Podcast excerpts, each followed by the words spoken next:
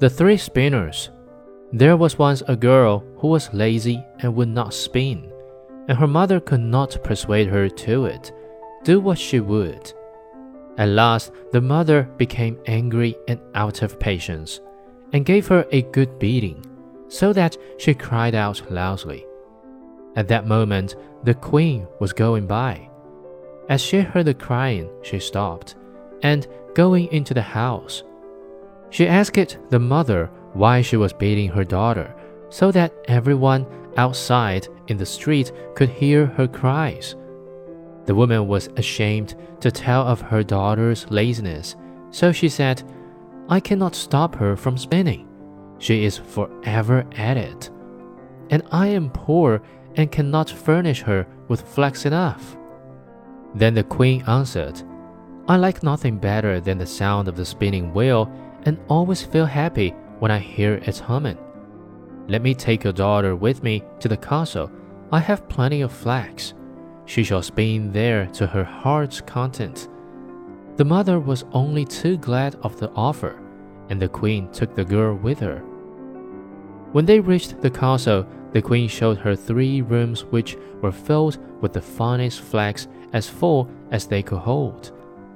Now you can spin me these flax, said she, and when you can show it me all done, you shall have my eldest son for bridegroom.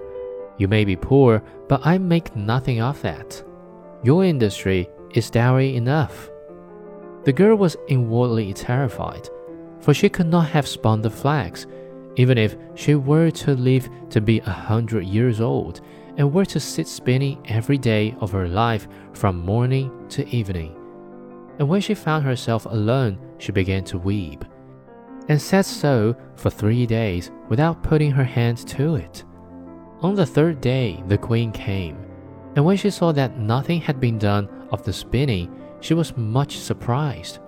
But the girl excused herself by saying that she had not been able to begin because of the distress she was in at leaving her room and her mother. The excuse contented the queen, who said, however, as she went away, Tomorrow you must begin to work. When the girl found herself alone again, she could not tell how to help herself or what to do. And in her perplexity, she went and gazed out of the window there she saw three women passing by, and the first of them had a broad, flat foot. The second had a big underlip that hung down over her chin, and the third had a remarkably broad thumb. They all of them stopped in front of the window and called out to know what it was that the girl wanted. She told them all her need, and they promised her their help, and said, Then will you invite us to your wedding and not be ashamed of us, and call us your cousins, and let us sit at your table? If you will promise this, we will finish off your flax spinning in a very short time. With all my heart, answered the girl. Only come in now and begin at once. And these same women came in.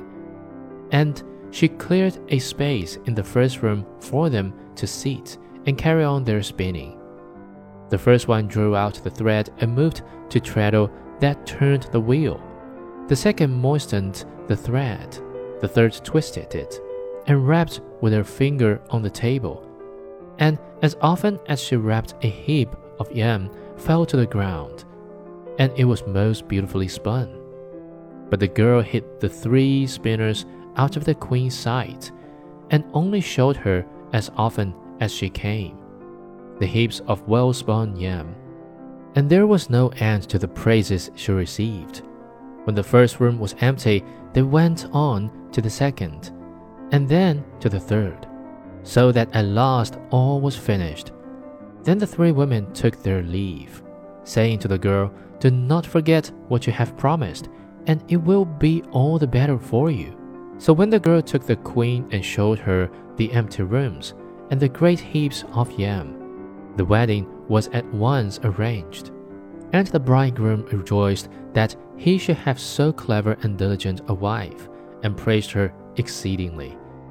I have three cousins, said the girl, and as they have shown me a great deal of kindness, I would not wish to forget them in my good fortune.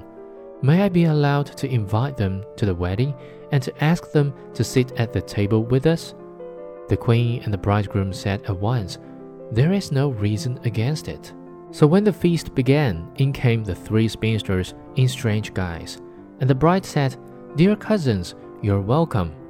Oh, said the bridegroom, how come you to have such dreadfully ugly relations?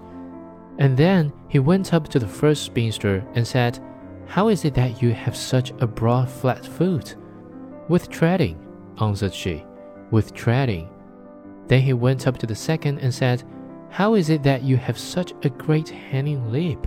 With licking, answered she, with licking. Then she asked the third, How is it that you have such a broad thumb? With twisting thread, answered she, with twisting thread. Then the bridegroom said that from that time forward his beautiful bride should never touch a spinning wheel. And so she escaped that tiresome flax spinning.